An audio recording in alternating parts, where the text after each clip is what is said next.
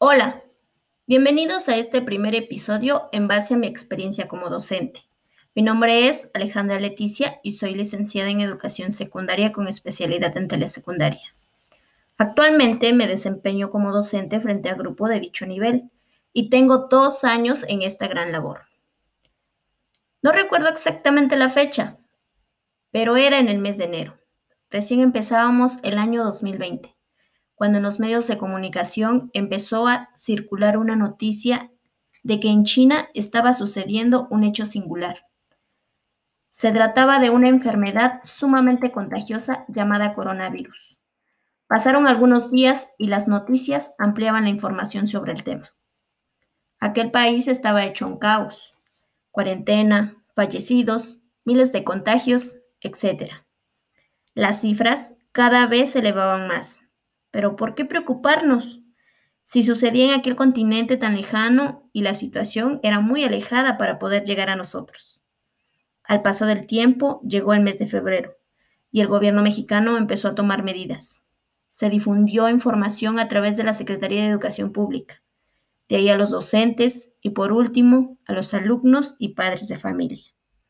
Se hacían las recomendaciones pertinentes y fue así que pasaron también los primeros 15 días del mes de marzo.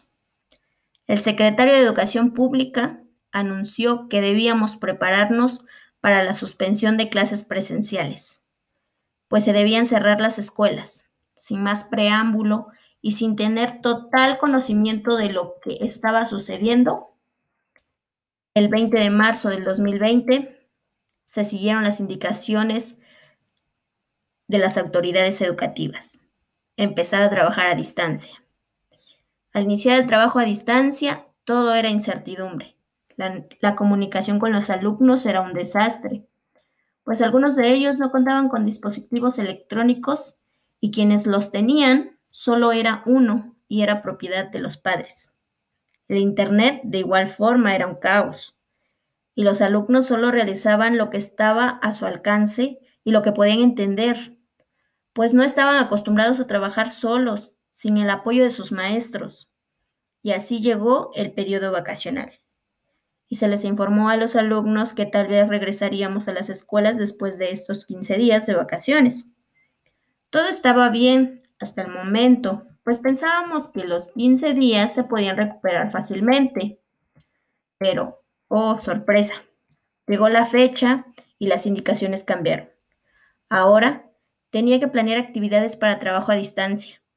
La incertidumbre se hacía cada vez mayor y la frustración también, debido a que no sabíamos cómo estaban nuestros alumnos, sin tener forma de que pudiera explicarle aquello que no entendían. El trabajo se detonaba más difícil en cuanto a la comunicación con los estudiantes.